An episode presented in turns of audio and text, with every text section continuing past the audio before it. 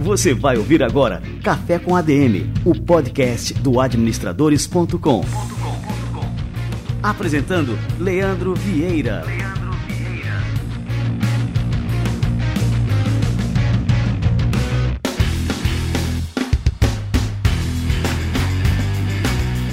Fala galera, está no ar mais um Café com ADM, a sua dose de cafeína nos negócios. Estamos começando o nosso episódio número 262.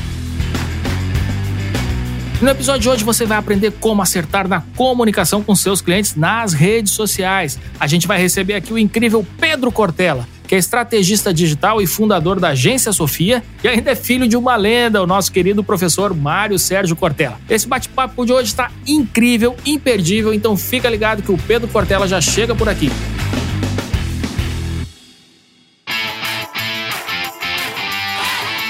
Enquanto você vai ao trabalho, que tal escutar histórias inspiradoras com os erros e acertos das mais diferentes personalidades? E se esse podcast for apresentado por uma das pessoas que compõem a lista 30 Under 30 e foi reconhecida pela Wired como uma das 50 profissionais mais criativas do Brasil? Monique Evelyn, junto com seus convidados, contam tudo no podcast Caminhos Intuitivos. Já passaram por lá o MC da Majur, Fiote, só convidados de peso.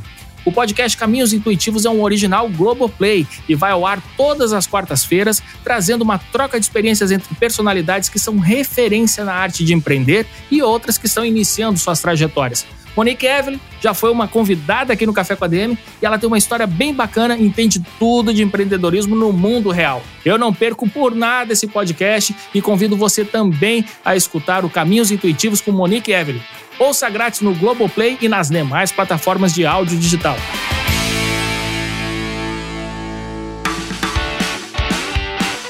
Você sabia que o iFood agora oferece benefícios corporativos de vale refeição e vale alimentação? Com o iFood Benefícios, os funcionários da sua empresa ganham mais autonomia e flexibilidade para escolher o que e onde comprar, seja na feira, na padaria ou mesmo no delivery. O iFood Benefícios também conta com um app exclusivo por onde dá para consultar saldo e extrato, bloquear e desbloquear o cartão e alterar a senha. Já o seu time de RH passa a gerenciar todos os benefícios a partir de uma plataforma única de gestão, que gera relatórios de forma rápida e intuitiva. O iFood Benefício tem cadastro no Programa de Alimentação do Trabalhador, o que dá direito à isenção de encargos sociais para a empresa. Ou seja, todo o custo do serviço é destinado aos colaboradores beneficiados. Conheça o iFood Benefícios pelo link que está na descrição do programa.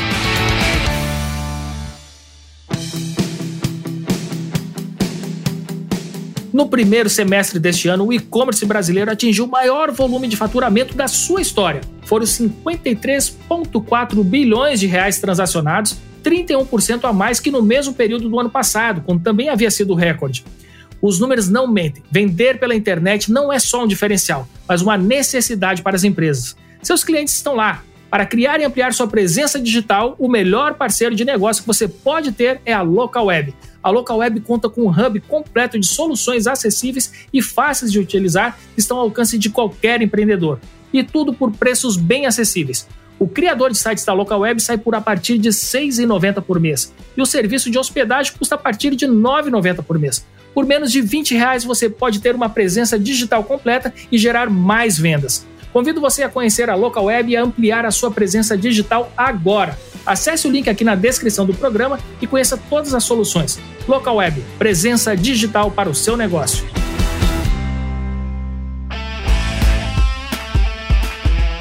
Perfeito, galera. Vamos esquentar o nosso cafezinho. Tá chegando por aqui essa fera Pedro Cortella.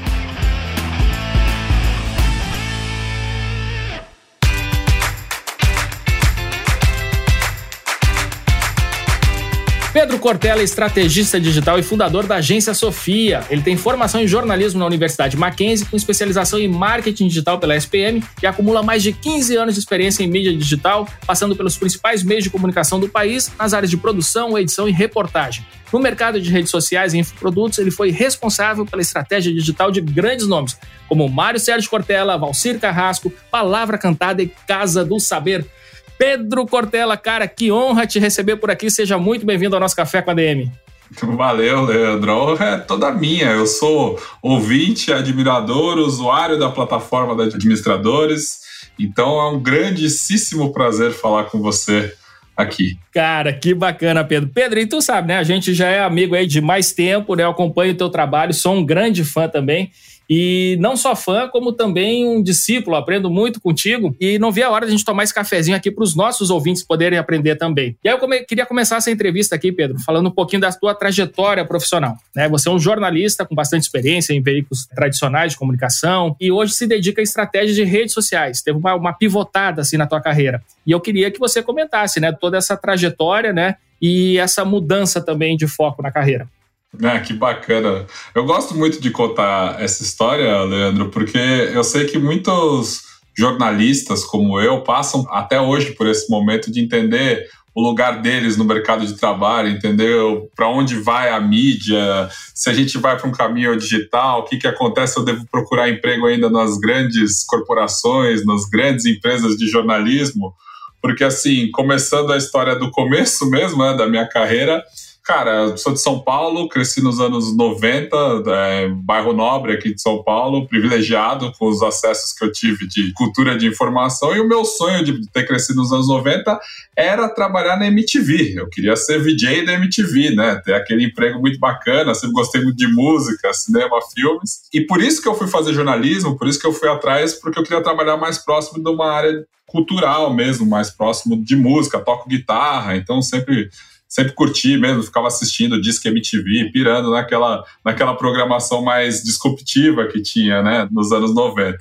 Aí eu entrei na faculdade de jornalismo, porque eu também me interessava por isso, e eu fui estagiário da MTV, é, lá por 2005, 2007. Eu comecei minha carreira lá, que é uma empresa, cara, muito bacana para você começar. Assim, eu digo que eu fui um privilegiado, né? A antiga MTV, né? Hoje é um, uma televisão acho que mais focada em reality show de namoro, assim. Naquela época era ainda tinha programas de música, programas de auditório, e eu aprendi muito do que eu sei de comunicação lá. Só que também naquele período já de acho que 2007, que eu me formei aí deixei de ser estagiário, a MTV também já estava no momento de perder o seu propósito, que foi uma primeira transformação digital que eu passei como, como funcionário, né? Naquela época, não sei se você lembra, a MTV começou a perder relevância porque né, a internet, o Napster, o MP3 acabou quebrando as, as gravadoras, os artistas acabaram buscando alternativas, né? A MTV ainda deu um respiro para muitos artistas com os acústicos, com os ao vivos, etc. E, tal. e essa era justamente aquele momento, mais o espaço, assim, o público jovem que a MTV atingia naquele momento se restringiu pra, e foi ficando cada vez mais jovem e com um intervalo de idade cada vez menor. Eu percebia isso. Eu tinha vinte e poucos anos ali e o público do que a MTV falava já naquele momento era para um público até, sei lá, 15, 16 anos, o mais velho já não, não se interessava muito para aquilo. Então, ali foi quando eu percebi que, cara, isso aqui também é, um, é, um, é uma canoa meio furada aqui. Ô, Pedro, só, só porque você está tá falando da MTV, agora, assim, recentemente, eu nem sabia que a MTV ainda estava no ar, cara. Isso. E, e aí eu estava procurando as marcas dos anos 80 para fazer aquelas caixinhas de pergunta. Eu fiz uma sequência lá, uhum. perguntando que marca você traria de volta dos anos 80, 90, enfim, né? E aí eu pensei na MTV. E aí que eu me dei conta, eu fui pesquisar que a MTV ainda existia. Eu disse, nossa, eu pensei que a MTV tinha quebrado, tal. Lembro de algumas notícias nesse sentido. Então, tinha a MTV Brasil original, que era MTV comandada pelo Grupo Abril, que funcionava no, no prédio da TV Tupi, aqui na, no Sumaré, em São Paulo que era aquela MTV que realmente nós crescemos ali, que tinha os VJs, Gastão, Fábio Massari, Sabrina, Astrid, essa MTV, né? O Mion mesmo, né? Que depois está aí agora na Globo. Essa MTV fechou em 2013 e a marca continuou com, sob o comando da Viacom, que é a, a, holding global que cuida da MTV, com uma programação muito, muito pequena aqui no Brasil, mais voltada para reality show. E mesmo nos Estados Unidos, ela, ela perdeu um pouco a sua ligação com a música como era. Então, a MTV que a gente conhece, realmente ela fechou, ela quebrou. Mas essa nova, ela continua só na TV a cabo e com um público mais restrito, muito pautada agora de férias com ex, de novo com ex, a vida de sei lá quem com o atual, enfim, essas coisas. Então é um canal assim que depende da renovação de públicos, né? Parece que assim que está sempre focando numa faixa etária e essa faixa etária envelhece e não continua acompanhando, né? Mas que bacana, cara. E mas assim, aí você teve outras experiências também, né? Você foi do Sport TV. É, que mais você pode comentar também essa É, então, aí depois da MTV eu fui para o jornalismo de verdade, é uma, uma vontade que eu tinha de trabalhar com notícia. Aí eu fui trabalhei na Band, fui da produção do, do jornal da Band, com o Boechat mesmo, com o João Birbet naquela época. E aí, quando deu 2011, eu passei num projeto de Sport TV chamado Passaporte Sport TV, que acontecia em anos ou de Olimpíada ou de Copa do Mundo, em que eles contratavam jornalistas recém-formados e você começava como correspondente em algum país que geralmente não tinha correspondentes, né? Era para dar uma visão mais global daquele evento esportivo que estava acontecendo naquele ano.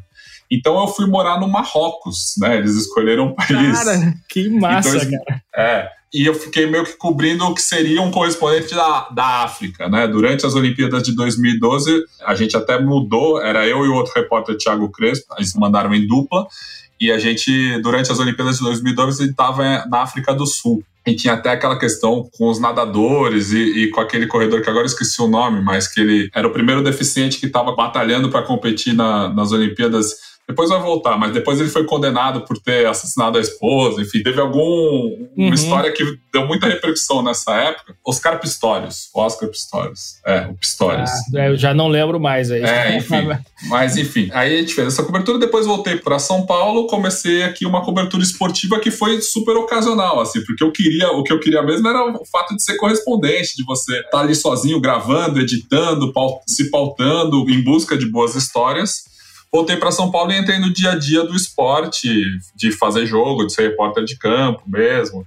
Depois fiz outras coberturas. E claro, na década passada, né, dos, dos anos 2010, se tinha um bom lugar para você estar como jornalista, era no esporte, porque a gente teria pela frente a Copa do Mundo e depois as Olimpíadas.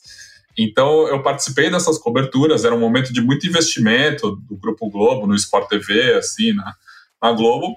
Mas também, nesse período, foi quando eu comecei a, a entender que o que eu fazia perdia um pouco de sentido pro que eu queria. Que eu nunca fui um cara do ao vivo, assim, Leandro. Eu nunca gostei muito de fazer transmissão de jogo, de estar ali na beira do campo, de, de estar ali acompanhando de perto aqueles acontecimentos. Eu gostava de, de fazer reportagem, de, de contar a história, que você grava entrevista e cria uma narrativa, volta e edita.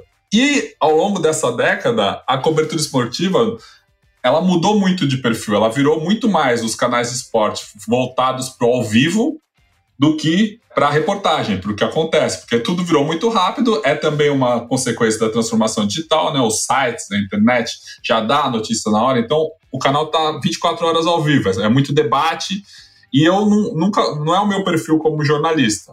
Paralelamente a isso, eu via que tipo ninguém mais assistia as reportagens que eu fazia. Meus amigos, né, meu ciclo, eles assistiam quando eu estava numa transmissão ao vivo, num jogo. Mas quando eu fazia uma reportagem, que eu ficava um mês pensando, entrevistava, criava um programa especial, assim, cara, nem minha mãe assistia assim. As pessoas assistiam, me davam o feedback que eu queria, quando naquela época, sei lá, 2013, 2014, eu pegava o link da reportagem, que já estava no site, e postava no meu Facebook. E aí eu tinha o retorno. Aí que a turma assistia. Uhum. Aí que a turma assistia. e aí que eu tinha o feedback que eu queria.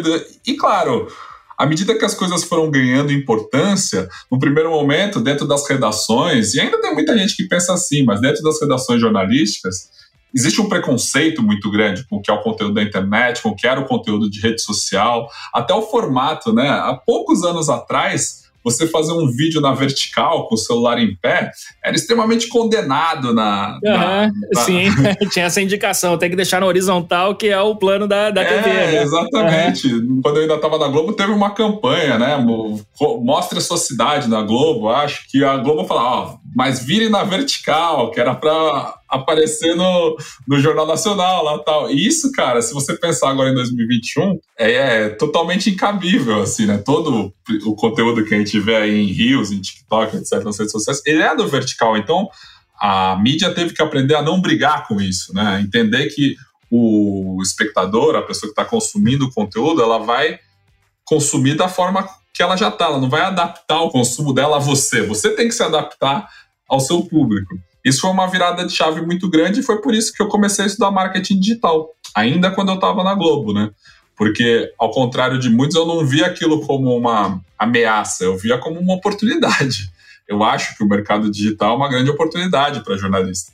Com certeza, né? E assim, toda essa tua experiência, é, quando você dá essa virada de chave, você traz toda essa construção que você já tinha feito lá atrás, essa questão da construção das narrativas, que eu acho super interessante. Então já deixa aqui a indicação para os nossos ouvintes para te seguirem lá no Instagram, o arroba Pedro Mota Cortella, porque eu percebo muito desse cuidado, né? O mesmo cuidado que você falou que tinha, porra, eu passava um mês construindo uma reportagem, você tem também na construção dos seus posts, que eu vejo aquilo ali não é uma coisa que, que brota do nada, né? Tem toda uma construção, uma narrativa. E eu acho super interessante. E eu digo mais, Pedro, eu não vejo nenhum outro né, dos, dos influenciadores, as pessoas que a gente segue, com, com esse cuidado nessa construção. E eu vejo que você também emprega esse mesmo tipo de estratégia com, eu não sei se eu posso chamar, são clientes aqui da, da agência Sofia, aqui que você chama também, não sei. A gente tem clientes e tem parceiros. As pessoas que a gente faz a produção total da rede social, né, a produção de conteúdo, a pesquisa, a edição dos vídeos, a gravação, são os nossos clientes mas nós também temos parceiros que são aí voltados ao mercado de infoprodutos, que a gente faz a estratégia de lançamento de cursos e produtos assim. Mas, pô, muito obrigado, Leandro. Esse elogio aí eu vou mas é, cara, eu não vejo ninguém fazendo. É muito original e é uma forma assim de entregar o conteúdo que desperta o interesse, desperta a atenção, tudo aquilo que a gente tem que despertar mesmo, né, na, na pessoa que está consumindo. E você fica preso naquilo ali e vai até o final. Então, assim, que é uma, é uma coisa que, que é difícil, né? Hoje em dia as pessoas são muito, assim, consomem muito rápido os conteúdos e se a coisa não prende atenção ali de primeira, né? É muito difícil que ele continue consumindo aquele conteúdo, passando por lado e tudo mais. E é algo que você consegue fazer aí com maestria, né, cara? Obrigado, primeiro. Esse, esse trecho aqui do podcast eu vou recortar aqui, vou editar, eu vou guardar no meu, nos meus arquivos aqui. Muito obrigado mesmo. E, cara, isso tem a ver com algo que eu repito sempre, mas é uma coisa que eu acredito muito e que cada vez mais que eu trabalho com produção de conteúdo, não só o meu, mas também dos nossos parceiros e clientes, é a questão do bom conteúdo. O bom conteúdo ele vai bem em qualquer plataforma, ele só precisa estar justamente adaptado para cada formato, para cada plataforma. Isso é um dos pilares aqui da minha agência, da Sofia, e que a gente trabalha desde o início, né?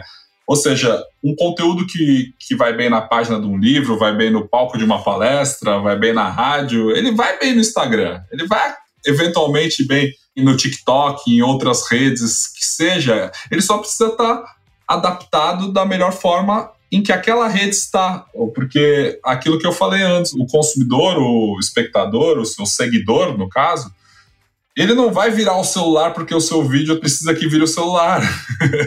ele já está lá dentro de um fluxo. Você precisa capturá-lo dentro do que é aquela linguagem. E não necessariamente você precisa ser escravo de plataforma. Meu conteúdo, por exemplo, ele funciona muito bem hoje em carrosséis, porque eu adaptei a minha linguagem para o carrossel do Instagram, né? Para quem não conhece, são aquelas postagens que, que você arrasta para o lado e tem vários posts na sequência. E ele é um, um recurso riquíssimo dessa plataforma, que é a principal rede social hoje do Brasil.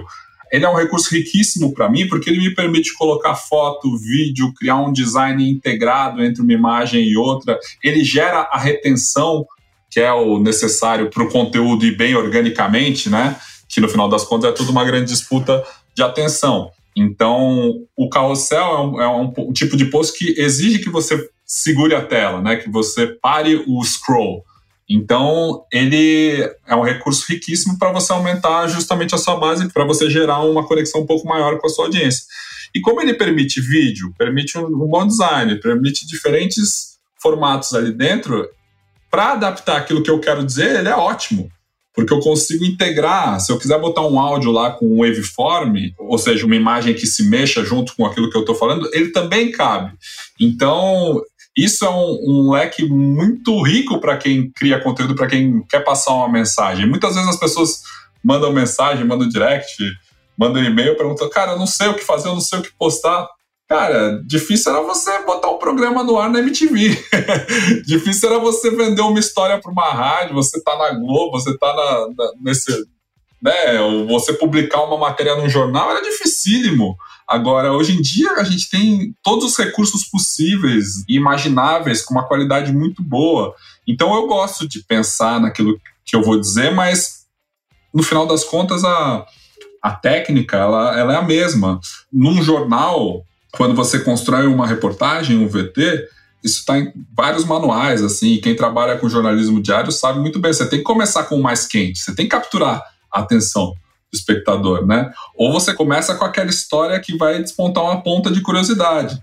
Então, quando, por exemplo, o Tino Marcos ia fazer um VT da seleção brasileira, ele pegava o trechinho do jogo em que o Ronaldo bateu. Ele não começava a contar a história do jogo pelo começo do jogo, ele começava pelo gol, né? O gol que o Ronaldo bateu com, a, com o biquinho da chuteira. E aí ele começa com uma frase tipo: Foi com o bico da chuteira que o Brasil ganhou da seleção tal. E aí depois você conta a história para trás. Então, os primeiros 10 segundos, a primeira imagem, o primeiro off, né, o primeiro texto que você vai colocar no carrossel, ele é fundamental para você chamar a atenção da audiência. É isso que eu trago hoje, agora desmembrando nos mais diversos formatos.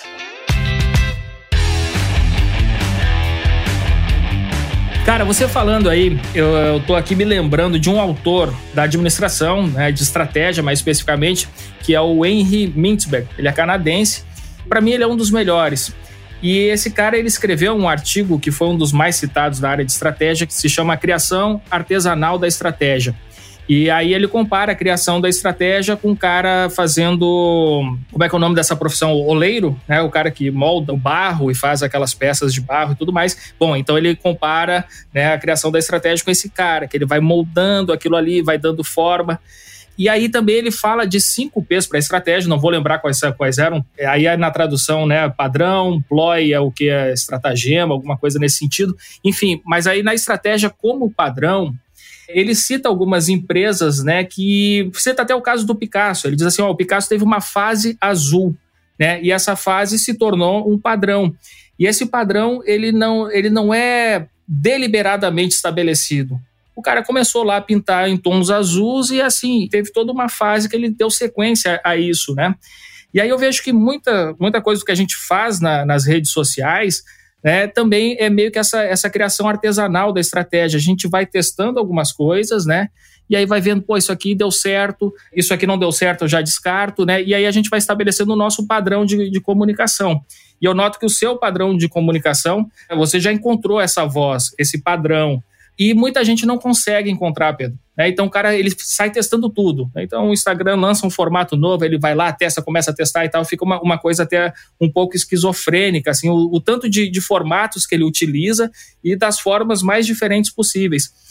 Qual que é o segredo para o cara assim encontrar a sua voz, né? encontrar o seu padrão, estabelecer um padrão, porque isso também é importante para o usuário que consome. Ele saber, bom, eu vou identificar o, o tipo de conteúdo daquele produtor, ele já vai se familiarizar, já sabe mais ou menos o que encontrar. Lógico que tem que ter inovações, né, mas também é importante ter um padrão. Você acha isso importante também? Estou falando aqui né, meio que dizendo assim as minhas crenças, mas eu também não sei se é importante assim no, no teu ponto de vista, né? Eu concordo com você, eu entendo, eu acho que é importante, mas tem dois pontos aí. O primeiro, que eu, é uma tecla que eu até bati até alguns meses atrás, nas minhas comunicações, no, nos meus posts, que era o é tudo teste. Eu acho válido testar. Eu acho válido quando o recurso sai, você fazer um teste, você investigar o que está acontecendo numa rede social nova, você estar ali no começo para aproveitar um engajamento maior, aproveitar um alcance maior. Eu acho que é válido testar, mas eu não acho que é válido testar sempre o tempo todo insistir no teste pelo teste. Você tem que se esforçar para trazer insights daquilo, né? Para trazer conhecimento a, a, partir do teste e focar no que está dando certo e no que está indo bem. Então, hoje, eu entendo que eu tenho um padrão, mas daqui seis meses esse padrão pode mudar porque eu vou atrás de outros, outros formatos, estou sempre eventualmente testando.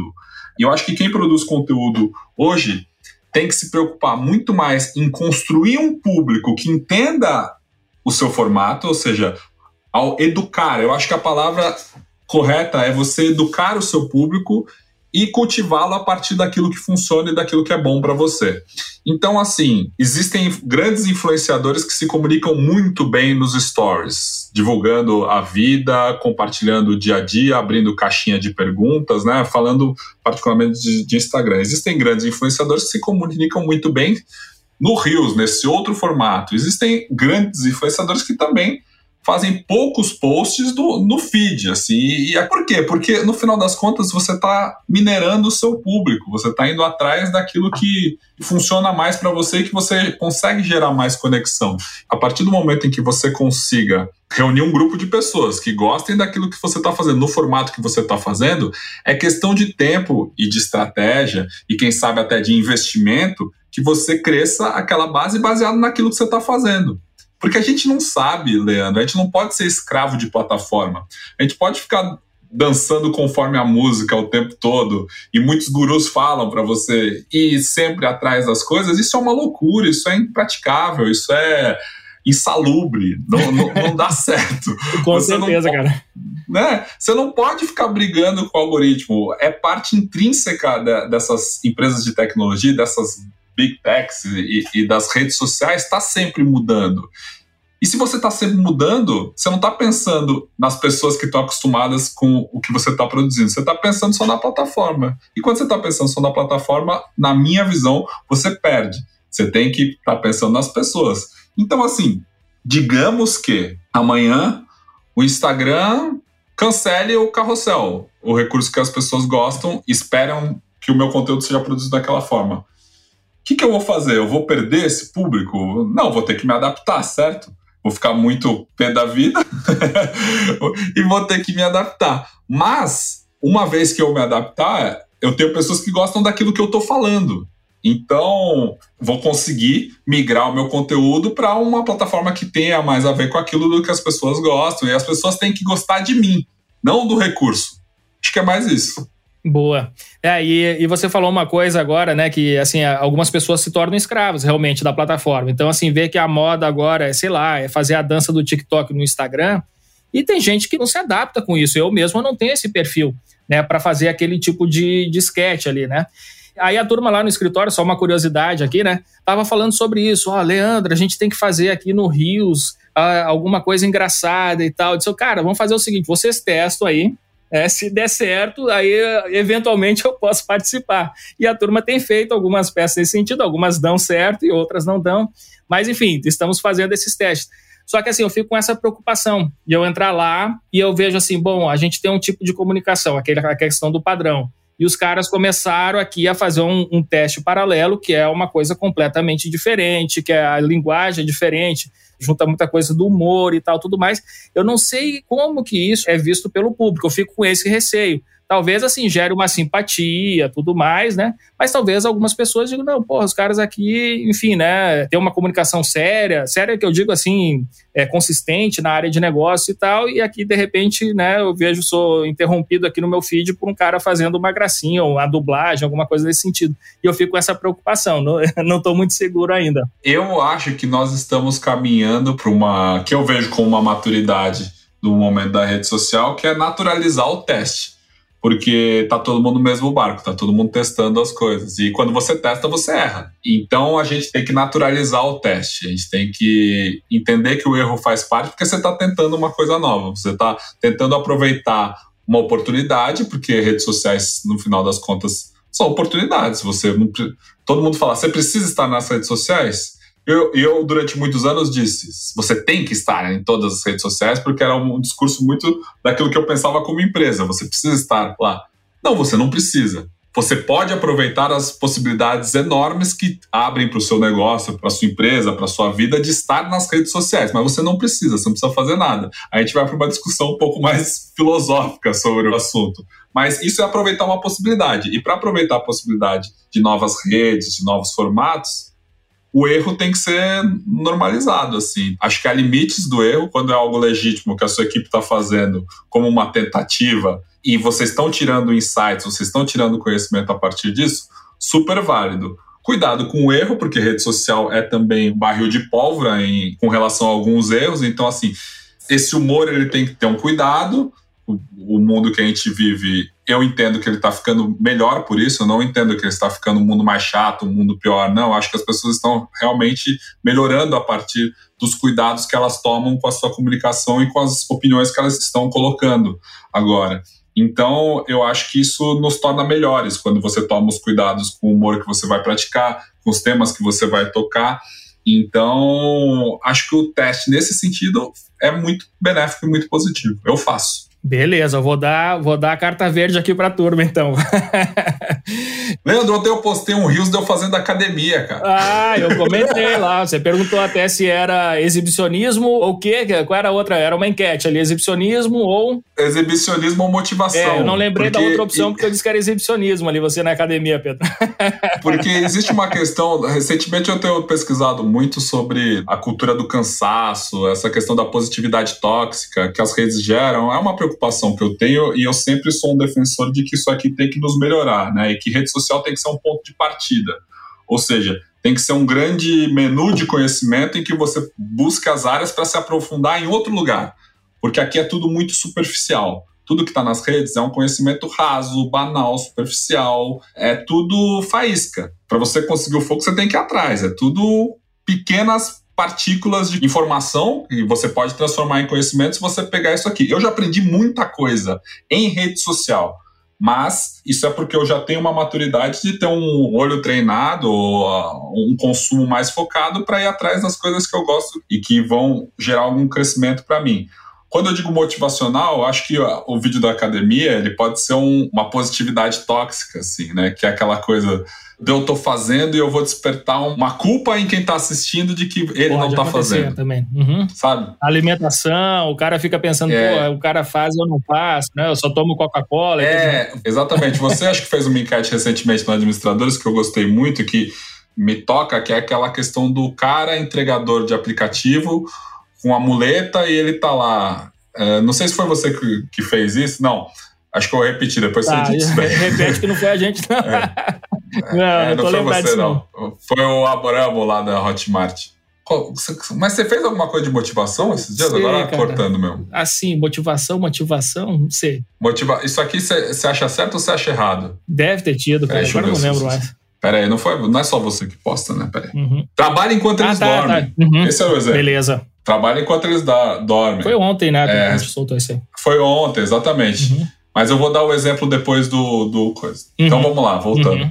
Você mesmo no, no Administradores, Leandro, colocou um post que eu acho que tem a ver com esse negócio da positividade tóxica, que é o trabalho enquanto eles dormem. Ou seja, será que isso desperta no outro um sentimento de que eu poderia estar sempre fazendo mais, e isso acaba gerando uma depressão. A gente já vive tão bombardeado de informação, bombardeado. É, só, só para deixar assim, a gente colocou isso como uma crítica, né? Essa frase que é tão badalada. Né? Hoje em dia as pessoas já pararam um pouco para refletir sobre isso, mas acho que ainda tem algum influenciador repetindo. Trabalha enquanto eles dormem, acorda de 4 horas da manhã, sei lá, esse tipo de coisa, né? E a gente colocou justamente para despertar essa, essa reflexão. Eu vou soltar daqui a pouco, eu estou escrevendo um artiguinho aqui sobre isso, um pequeno artigo, que é preciso ganhar a vida sem perder a vida. Eu acho isso extremamente importante. Né? Então, assim, ontem mesmo, né, eu participei de uma, não de uma discussão, mas era um colega nosso aqui que já participou até do, do Café com a Deb, o Daniel Scott.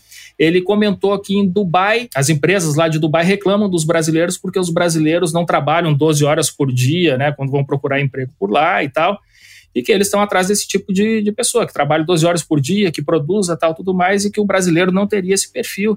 Aí eu disse, o cara, 12 horas por dia, tem que repensar isso aí. Eu falei lá pro Scott, né? É que ele estava colocando como uma crítica ao brasileiro. A gente não tem que trabalhar 12 horas por dia, a gente tem que trabalhar melhor na, nas 8, 9 horas que a gente trabalha por dia, mas tem que trabalhar melhor nessa. aproveitar melhor o tempo, né? Acho que essa é a mensagem que a gente tem que passar, que a gente é capaz de contribuir né? E eu tenho assim um verdadeiro pavor dessa história. Eu assim. também. De 2017 para cá que eu até me sinto mais apto a conversar com o seu público, porque aí eu virei realmente empreendedor e fui entender o que é ser administrador, porque até então era um funcionário CLT desde quando eu entrei na MTV, desde sempre. Então, todo esse aprendizado e essa estafa e essa cobrança de trabalho enquanto eles dormem essa questão que a rede social dispara muitos gatilhos internos assim e mu muita cobrança interna por meio da comparação, né? Você está sempre se comparando. É muito difícil você entender que aquilo é uma edição da vida dos outros e, e que aquilo não necessariamente deve refletir em uma atitude para a sua vida. Então, esse trabalho enquanto eles dormem é, é algo que quando você vira empreendedor, quando você vira administrador da sua própria empresa, tudo está na sua mão. Então, talvez sim, se eu trabalhasse um pouquinho mais, eu teria um resultado um pouquinho melhor. Não está dentro de um padrão em que eu vou receber o mesmo salário no fim do mês se eu trabalhar mais ou não. Então, lidar com isso ao longo desses últimos quatro anos que eu tive empresa é muito difícil. Isso me faz repensar várias coisas, inclusive no tipo de conteúdo que eu produzo, no tipo de conteúdo que eu, que eu faço em parceria, não só com meu pai, porque, por exemplo, uma das frases mais famosas dele pode ser encarada como uma positividade tóxica, né? O faça o teu melhor nas condições que você tem, enquanto não tem condições de fazer melhor ainda. Isso fora de contexto, que você já mesmo já recebeu ele aqui no Café com a DM, já conversou com eles, você sabe que com certeza ele não pensa dessa forma do trabalho enquanto eles dormem. Mas esse discurso, essa frase muito bonita, viralizada, em diferentes contextos, ela pode chegar nas pessoas como uma cobrança em relação à vida delas não que você não deva ser cobrado para ser melhor ou fazer o seu melhor, mas essa obsessão, ela está causando todos os problemas que a gente vê, né? Todos os problemas mentais e de depressão e de aceleração das coisas que a gente está vivendo. Então, acho que tudo isso tem que ser pensado da forma como a gente comunica. E, no fundo, é tudo comunicação. Quando a gente está nas redes sociais, comunica, a forma como você diz o jeito que você diz vale às vezes mais do que o que você diz. Então, é algo que eu tenho pensado muito.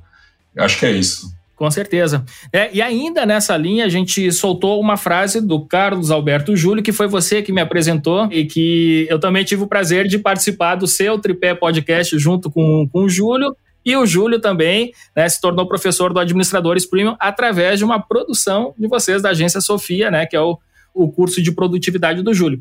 A gente pegou um recorte do podcast com ele. Bom, agora não vou lembrar exa exatamente as palavras, mas ele falava o seguinte, que se você faz hora extra todo dia, né, que tem algum erro aí, que isso é, não, não se chama dedicação, que isso se chama incompetência. As pessoas, cara, esse foi um do, acho que um dos posts dos últimos seis meses que mais renderam aqui no, no Administradores, essa frase. E lógico, a gente tirou de um contexto maior, onde ele explica, né, todo o ponto de vista dele sobre isso, a questão de fazer hora extra sempre e tudo mais.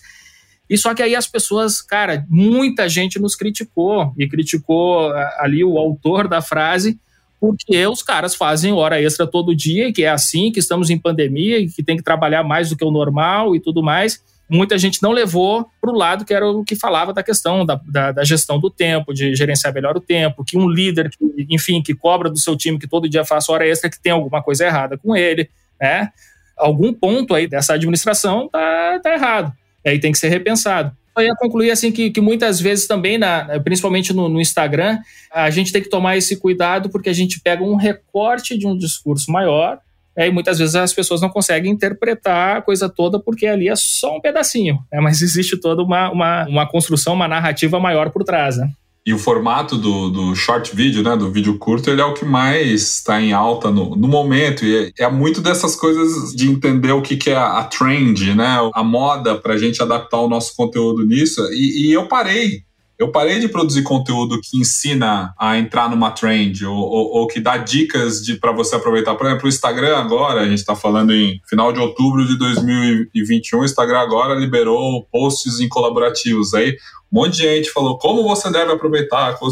Primeiro que assim, a rede social, o Zuckerberg e o Facebook e o Instagram, eles não têm uma comunicação clara com as coisas que eles vão fazer. Isso é parte da estratégia da rede. Então, os gurus, né, as pessoas que estudam e trabalham com isso e vendem seus cursos, e, e, e há muitos bons por aí, excelentes profissionais, acabam em alguns momentos atuando como porta-voz daquela plataforma. Então, o cara já faz um post no dia seguinte, lançou esse recurso, como utilizar o melhor? Porque acaba por entrar numa onda e eu parei com isso, porque assim, não é possível você saber como esse recurso vai ser melhor utilizado 24 horas depois que ele saiu. É verdade, até eles estão testando, né? É, não é só claro. a gente que tem que testar, eles estão testando, né? E muitos desses recursos sequer dão certo. É. Sequer dão certo, sequer duram, né? Quanto tempo durou o IGTV, pois a é. aba de guias? O IGTV era a promessa do Instagram de se tornar o YouTube, não se tornou, né? Não, e não tem como, né? Leandro, não dá para entrar nessa pira, essa uhum. pira de startup megalomaníaca, de prototipar, prototipar, fazer, testar, fazer, testar. Isso é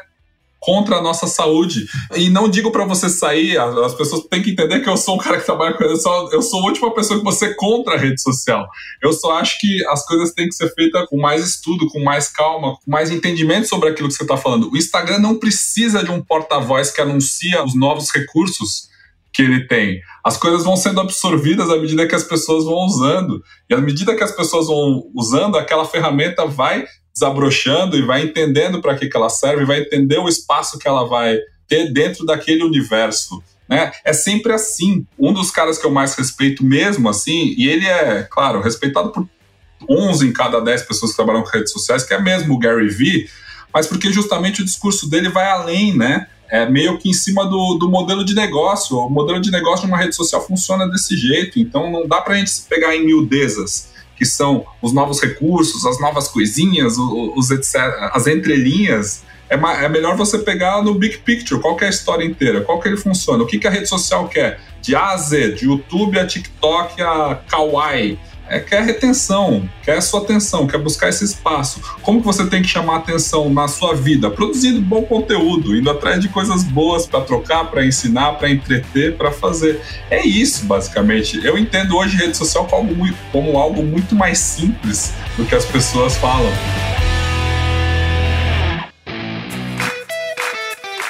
É, Pedro, me diz uma coisa, cara. Agora, para as empresas, né? As empresas que, que, enfim, que têm sua presença na, na rede, uma rede como o Instagram, ela tem, assim, o objetivo de vender mais. E muitas vezes os caras pecam na comunicação que acham que a forma de vender mais utilizando uma rede é ele ficar se autorreferenciando na rede eu sou melhor, eu sou maior, nossos produtos são os melhores e tal, tudo mais. E a gente sabe que a rede, o comportamento das pessoas, tá todo mundo, desculpa aqui a expressão, cagando para isso, para quem se comunica dessa forma. Então, qual é a estratégia, né, de conteúdo para essas empresas, né, enfim, que tem seu perfil na rede, né, e para utilizar a rede de forma inteligente para que, eventualmente, né, as pessoas que seguem, que acompanham, tenham interesse em acompanhar e mais na frente façam alguma compra. Eu sempre pergunto, qual rede? Porque muitas vezes a gente está falando aqui o nosso papo e hoje em dia outubro de 2021, a gente está falando de Instagram, basicamente, quando fala como usar a rede, né? E o Instagram é uma rede baseada, como praticamente todas as redes sociais, em pessoas. Então, o que as empresas mais ativas e com mais resultados nas redes fazem hoje em dia é tentar personalizar o seu conteúdo em torno ou do criador, ou do fundador, ou de um CEO, ou de alguém que transmite uma imagem pessoal dentro daquela rede. Há várias maneiras de você fazer isso e há empresas em que isso cola, em que isso dá certo, e há empresas em que não, em que isso não dá certo. Dentro de um contexto das empresas que não dão certo, ou seja, que o administrador ou o fundador, ou não existe uma pessoa para colocar a cara ali e tá respondendo com a cara e tá dando uma voz ativa pessoal naquilo que é a rede da empresa. O que é mais importante ter ali? Atendimento, na minha opinião. O saque. Você ser rápido na resposta, você tá atento e tá em todas as redes para você conseguir ter uma presença que seja institucional forte, ou seja, você tem um conteúdo que vai, mas você não vai esperar que você vai ter milhões de seguidores, você não vai esperar que você vai viralizar muito com um conteúdo de marca, um conteúdo voltado para venda. A maneira que você conquista o seu seguidor vai ser a partir do atendimento, vai ser a partir da resposta ágil que você dá, do problema que você resolve, da entrega amorosa, do over-delivery que você dá. Ou seja, aquilo ali é o mais importante para sua rede institucional como empresa. Se você tem um fundador que fala bem, que tem uma facilidade ou está apto a ter um treinamento para lidar melhor com as redes sociais, ou você tem um funcionário que seja dessa maneira, um estagiário esperto, alguém que se posicione que possa representar a empresa na frente, às vezes você tem que fazer esse trabalho dentro da rede pessoal dele. Por exemplo, a Cris Junqueira não aparece o tempo todo no Nubank, mas ela é o porta-voz do Nubank Nubank para as pessoas porque ela tem uma presença ativa nas redes sociais. A Luísa Trajano tem a rede própria dela, mas ela leva a Magalu. É isso que eu ia te perguntar, né? Até estava pensando no caso da Magalu, porque na rede da Magalu, o personagem principal é a Lu, que é uma assistente virtual, não sei como é que a gente pode chamar a Lu, uhum. né? Só que, assim, é uma assistente virtual que as pessoas já encaram como... Como gente. É, é gente verdade, gente como a gente. E ela engaja bastante. Então ela bota lá os looks e tal, e as pessoas comentam e tudo mais como se ela fosse gente. E isso eu acho extremamente interessante. O Fred Trajano, por sua vez, ele não aparece, cara. Eu sinto falta, né? Eu até queria ouvir mais o Fred, ver mais, né? O cara tem ideias fantásticas. E aí acaba que a Luísa segura esse legado, acho assim, de representante da marca, e a Lu faz às vezes ali, já que o Fred não tá aparecendo, então a Lu responde ali pelo Magalu. É, como é que você encara? Assim, você acha isso que é um case bem sucedido aí que a gente pode citar, assim, de uma marca que sabe utilizar realmente as redes sociais? A Lu, ela é top voice do LinkedIn, a Luísa Trajano. No ah, tá. Pensei que você estava falando da Lu. Eu disse, meu Deus, até. Não, a Lu, ela é a comunicadora perfeita para o Instagram, né? Agora, para o LinkedIn, a Luísa Trajano, ela tem a sua relevância e eu acho que tudo isso colabora, tanto a Lu dentro do perfil institucional da marca, quanto a Luísa Trajano, quanto o Fred dentro de eventos do mercado, participando de eventos da rede social, essas coisas, uma presença institucional que ele tem ali dentro dos pares. Tudo isso colabora para o nome da empresa, né? Para Magalu tá onde está. Então, isso é super positivo. Então, se você tem pessoas de destaque, muitas empresas, Leandro, tem, e eu já conheci influenciadores que tiveram problemas no trabalho porque tinham uma atuação muito forte nas redes sociais. A empresa esperta, na minha opinião, ela tenta cultivar influenciadores dentro dos seus funcionários, porque eles são os verdadeiros embaixadores da marca. A gente já teve proposta na Sofia e é um trabalho que a gente hoje trata até com mais cuidado, que é a demanda para a gente produzir conteúdo nas redes pessoais de todo o C-level de grandes empresas. Assim. Ou seja, o LinkedIn do seu diretor financeiro é importante que eles tenham uma presença ativa. O LinkedIn do seu diretor de marketing, ele é importante também que ele seja ativo. O seu fundador, ele tem que ter um bom Instagram, sim. Ele tem que estar tá atendendo ali e produzindo conteúdo relacionado ao que seja importante no mercado. Você tem que formar pessoas que se tornem referências. Tem que construir a autoridade dessas pessoas também você tem um trabalho muito próximo dentro do administradores com o seu rosto, do que é o seu perfil pessoal, porque você também é um apresentador. Então, acho que isso contribui, por exemplo. Mas eu, no caso da Sofia, eu levo a Sofia através do meu perfil pessoal e lá no da Sofia eu também apareço muito pouco. É mais as meninas que trabalham no dia a dia, porque dentro da agência Sofia eu tenho um conteúdo voltado para pessoas do público de filosofia, de livros, de uma questão mais acadêmica que tem a ver com o universo que a gente quer construir em torno daquele perfil. Eu vou falar de marketing digital não interessa tanto para aquele público, mas para quem entende que eu faço gestão de redes sociais, ter um perfil desse que fala da área acadêmica, que tem esse público, é valioso. Eu acho isso muito fascinante, não sei você, mas eu sou apaixonada por isso, porque você tem diversas formas de contar pequenas histórias, assim, todas as facetas da sua vida podem ser contempladas dentro da rede social, produzindo conteúdo e tendo aquele feedback que eu não tinha trabalhando na Globo, no Sport TV. é maravilhoso. é verdade, cara, e esse feedback é instantâneo, né? Agora você falou assim, no meu caso específico aqui no Administradores, a turma aqui reclama que eu apareço pouco. E eu, assim, apresento um podcast que é, que é em áudio, e rola alguns videozinhos, alguns recortes que a gente vai fazer até aqui com você também. Mas, assim, no mais eu fico mais na minha. Eu não curto muito essa questão da, da exposição tal. Eu nunca curti. E, assim, até poderia, sei lá, tem gente que utiliza o seu veículo ali, o Administradores lá tinha lá, sei lá, 5, 6 milhões de visitas por mês, eu poderia jogar o holofote pra cima da minha figura. E eu sempre tive essa preocupação. Não, eu quero é construir uma marca, eu quero dar visibilidade para as pessoas que divulgam ideias e tal, e não para mim. Enfim, a gente vem seguindo isso até então e eu sempre vivo esse dilema. Mas ah, se eu tivesse aparecendo mais, será que isso contribuiria mais para o negócio e tal? E aí eu fico assim, você me segue ali no meu pessoal, você vê, eu não posto nada não pessoal. nada. Nada, zero. nada, nenhum storyzinho nem nada. E no administradores eu ali assim eu me dedico mais, né? Produzo, abro caixa de perguntas, tal, tudo mais, né? Mas pessoalmente essa trava, né? E tudo bem. Esse é um ah, beleza, ser, né? Essa é uma é. forma de ser. Existe uma oportunidade dentro do seu perfil pessoal se você topasse esse tipo de exposição. Mas, por exemplo, o seu LinkedIn, eu não sei como ele é, mas ele é uma forma muito mais fácil de se posicionar escrevendo artigos ou até postando vídeos lá, né? Construindo uma audiência ali que permite que você tenha outros tipos de relevância a partir do seu perfil pessoal trazendo para administradores, né? Essa construção é algo que a gente é muito procurado. Todo mundo quer ser o meu pai, todo mundo quer ser o Cortella, o principal palestrante do Brasil há 20, 30 anos, quer ser chamado para palestras, todo mundo quer aparecer. Só que essa construção com o Cortella é algo pautado em uma carreira muito sólida, uma obra muito rica, em que a gente consegue distribuir conteúdo em todos os formatos de uma forma relevante e com consistência. Ou seja, tudo que eu pego o conteúdo dele e adapto por aí, acaba indo bem, porque ele já é uma pessoa muito carismática, muito querida, mas não se fazem cortelas todos os dias, cortelas pais todo, to, todos os dias. Ter essa presença exige muito trabalho, exige um esforço também de criação e de adaptação. Ou seja, você pensar num artigo para o LinkedIn toda semana é algo trabalhoso, exige braço. É pesado. Né? É exige pesado. braço. Você pensar em posts para o Instagram, dois, três por dia, exige braço, exige equipe. Na verdade, a Sofia foi pautada nisso. Quando eu comecei fazendo a rede do meu pai, que foi uma coisa que ele disse assim: ok, você pode fazer com esse negócio, pode brincar com esse treco aí, mas isso não pode me dar um A mais de trabalho, um esforço a mais do que eu já tenho, que eu já tenho trabalho suficiente escrevendo meus livros, dando palestra. Então, eu percebi que isso era uma dor, isso era uma demanda que muitas pessoas da idade dele poderiam ter. Então, o discurso da Sofia sempre foi: a gente faz a transformação digital de quem tem um bom conteúdo offline, mas que não necessariamente fez a sua transformação digital da maneira correta. Não é um early adopter, não é o cara que sai postando stories ou tá, tá aí em todas as redes. Então, Leandro, concluindo, invista no LinkedIn, tente uma vez por mês fazer boa, uma coisa. Tá aí uma boa dica aí. Primeira coisa que eu sempre falo para todo mundo, aceita todo mundo, aceita. Aceita os pedidos de amizade lá, que deve ter 300 que você não Tem muito indiano também, cara. Vem os indianos, a galera da China, diz, porra, que isso aí. aceita, aceita todo mundo. LinkedIn tem que aceitar todo, aceita todo mundo que conexão não faz mal ali. E é isso, é uma rede muito boa que mostra a interação, é uma rede muito rica para interação. Às vezes um comentário que você faz no post de alguém te traz uma relevância muito grande. Às vezes um post que você curtiu aparece para os seus seguidores de outra forma. É diferente um pouco o pensamento do LinkedIn e é algo que todo administrador, todo empresário, eu acho que deveria investir. Boa. Pedro, você falou do Cortella aqui e, porra, eu jurei que eu não ia perguntar isso para você, cara, que você escuta isso aí, deve ter escutado a vida toda, né? Como é que você é filho do Cortella? eu não canso de responder, não, Leandro. Fique tranquilo, eu não tenho nenhum problema em responder. Isso até. Eu botei aqui na minha pauta: pergunta ou não pergunta? Pergunta ou não pergunta? Se o cara escutou isso a vida toda.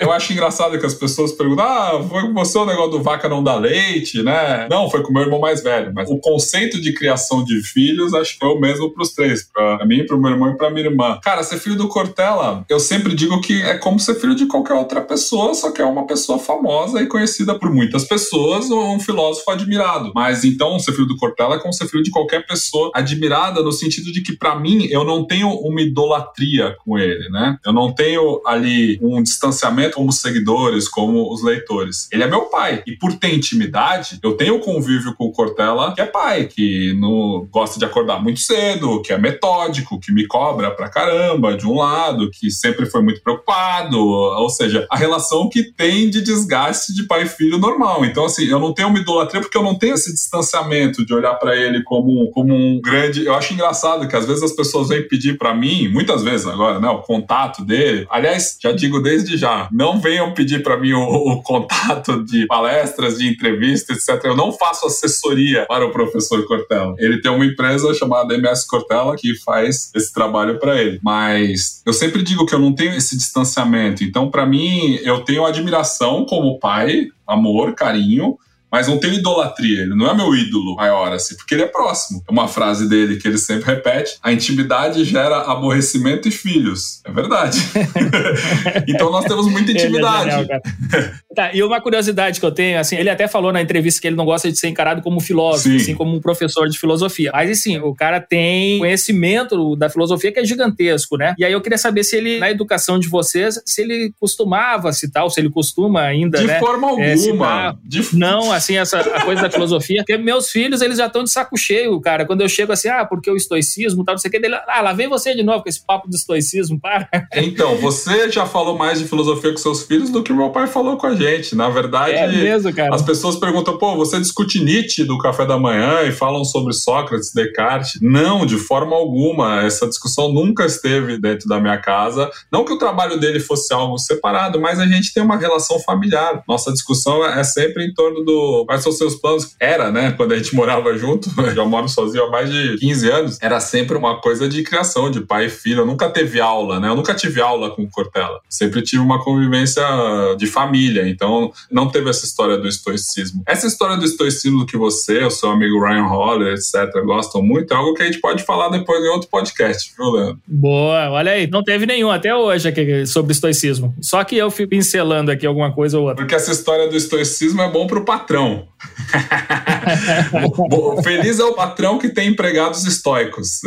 Essa frase não é minha, esse conceito é do Clóvis, que eu já conversei com ele sobre isso. Acho que até já te falei sobre o, sobre o WhatsApp. Uhum. E talvez um pouco do estoicismo tenha a ver com aquilo que a gente estava falando, da resiliência e da positividade tóxica. Para terminar esse papo também falando um pouco da, não só da cultura do cansaço, mas tem um livro que gerou um documentário, que inclusive muito bom na Globoplay, chamado Sociedade do Cansaço, que discute muito o trabalho uberizado, né? O trabalho dos entregadores, de aplicativos, da nova economia que valoriza muito o empreendedor a despeito da saúde mental, a despeito das horas de trabalho, a despeito de outras coisas e da resiliência. Eu acho que muitas vezes nas redes sociais e nos conteúdos a gente louva algo que deveria ser repensado, que é justamente o trabalho enquanto eles dormem, seja F o tempo todo, faça mais do que os outros faça o teu melhor nas condições que você tem, enquanto não tem condições melhores de fazer melhor ainda. Que são ideias muito boas, mas se elas estão te bombardeando o tempo todo e te causando algum incômodo, como o estoicismo, às vezes, a cobrança por. Você cobra seus filhos serem estoicos? Não, mas na questão, assim, de entender que tem coisas que fogem do controle, que a gente não tem controle nenhum. Então, assim, a questão da reação ao que acontece na nossa vida, eu acho que, assim, o estoicismo é bastante positivo nesse sentido, né? Menos emoção, né? Uhum, Menos emoção exato. ao lidar com as coisas. Extremamente positivo. Mas, ao sermos bombardeados, isso é uma reflexão que vale. Eu também tenho uma filha de três anos que algo que eu penso muito assim. Como estamos nos preparando e preparando a próxima geração para lidar com um mundo em que tudo está à mão e que você é bombardeado, né, por mensagens e informações que acabam te inundando e acabam te dando uma sensação de insuficiência a tudo que você faz. Nunca nada tá bom, né, Leandro? E isso é algo que eu não quero passar para minha filha de forma alguma. Com certeza. Algo que, uhum. voltando a citar o meu pai, o vaca não dá leite, você tem que tirar. Maravilha, mas vamos tirar o leite que seja suficiente para o nosso dia a dia. Não precisamos tirar mais mais, mais, mais, mais, mais e matar a pobre vaquinha, entendeu? Boa!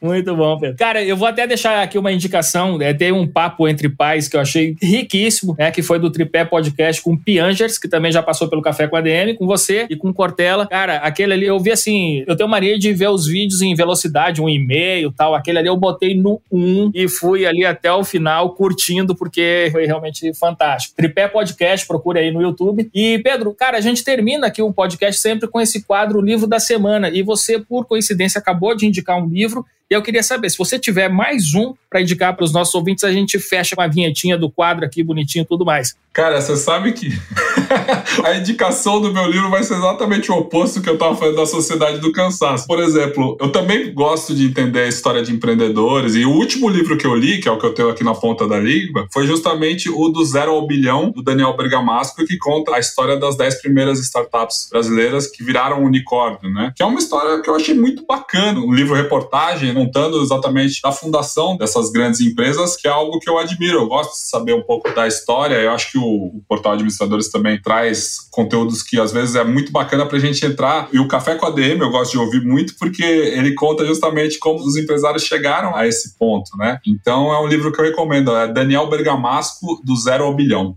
Isso, eu tô com esse livro aqui, tá na fila. Agora que você indicou, eu vou. Sabe aquela fila que a gente tem de livros assim, né, Sim. né? Desse tamanho? É, exatamente, tá aqui, mas eu vou dar sequência aí, vou, vou, ler esse livro aí. É, então. E esse negócio de ficar vendo vídeo na velocidade 2 é um vício que eu tive também, estou tentando tirar, mas é um sintoma da sociedade do cansaço. O que, que você faz com esses segundos que você ganha, hein, Leandro? Pois é, né? Eu tenho que refletir sobre isso, né? É que tu fica naquela, pô, o vídeo tem cinco minutos, aí tu vê na velocidade velocidade 2, vai ver na metade do tempo. Você acha que tá ganhando dois minutos e meio ali, né? E a gente fica intolerante, impaciente. Isso vai gerando uma, uma ansiedade. Eu tô tomando cuidado com isso. Assim. Você me pegou numa semana muito zen, cara. Olha aí. Mas é pior que é, porque aí vai escutar uma palestra ao vivo. Sim. E aí o cara tá falando a velocidade 1. Aí você fica, pô, o cara podia acelerar aqui pro 2, né? Exato, cara. Isso é um perigo. Porque o que, que a gente faz com esses segundos que você ganhou? Você vai escutar mais coisas? Você vai fazer mais alguma coisa? Você vai absorver é, mais verdade, um conteúdo.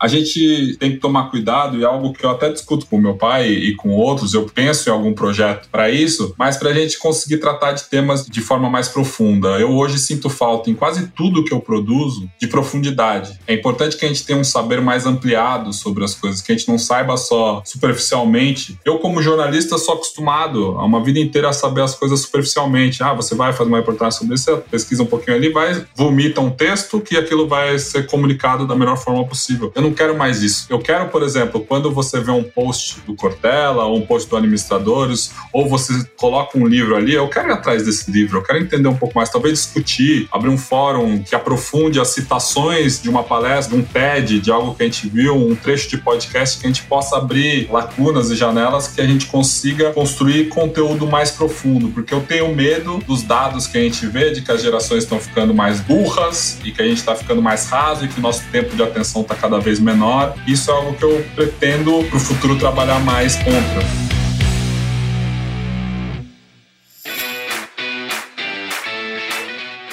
Boa, cara. Terminamos aqui com uma super reflexão. Pedro Mota Cortella, arroba Pedro Mota Cortella, grudem nesse cara para aprender, né, não só sobre as estratégias digitais, mas para ter acesso assim a essas reflexões que só uma mente fantástica aí como a sua, Pedro, é capaz aí de produzir.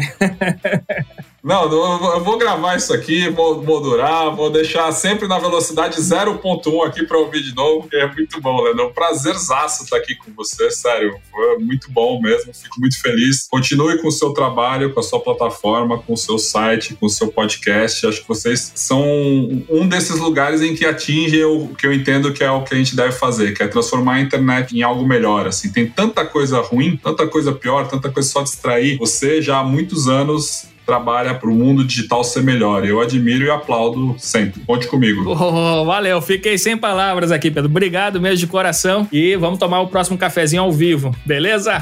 Oh, amém, finalmente, né? Porque a gente se conheceu mais na, na, Já estava em pandemia, né? Mas é verdade. espero que em breve. Valeu, Pedrão. Um abraço, cara.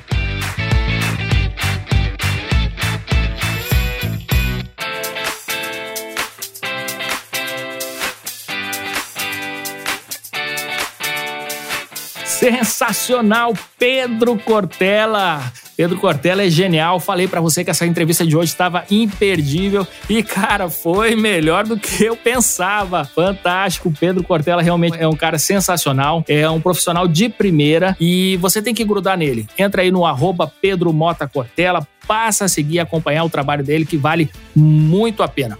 E aí, você curtiu o episódio de hoje? Então é o seguinte, ó, se você curtiu, compartilha com seus amigos. Eu criei um link encurtado aqui desse episódio de hoje que você pode simplesmente passar para a turma, é o adm.to barra café com ADM 262. É só você compartilhar esse link no WhatsApp, por e-mail, por mensagem, por onde for, manda para a turma com quem você acha que vai se beneficiar desse conteúdo de hoje que foi realmente extremamente inspirador e eu aprendi demais aqui mais uma vez com Pedro Cortella. Galera, este foi o nosso Café com ADM de número 262. Na semana que vem a gente volta com mais cafeína para você. Combinados então? Então até a próxima semana em mais um episódio do Café com ADM, a sua dose de cafeína nos negócios. Até lá!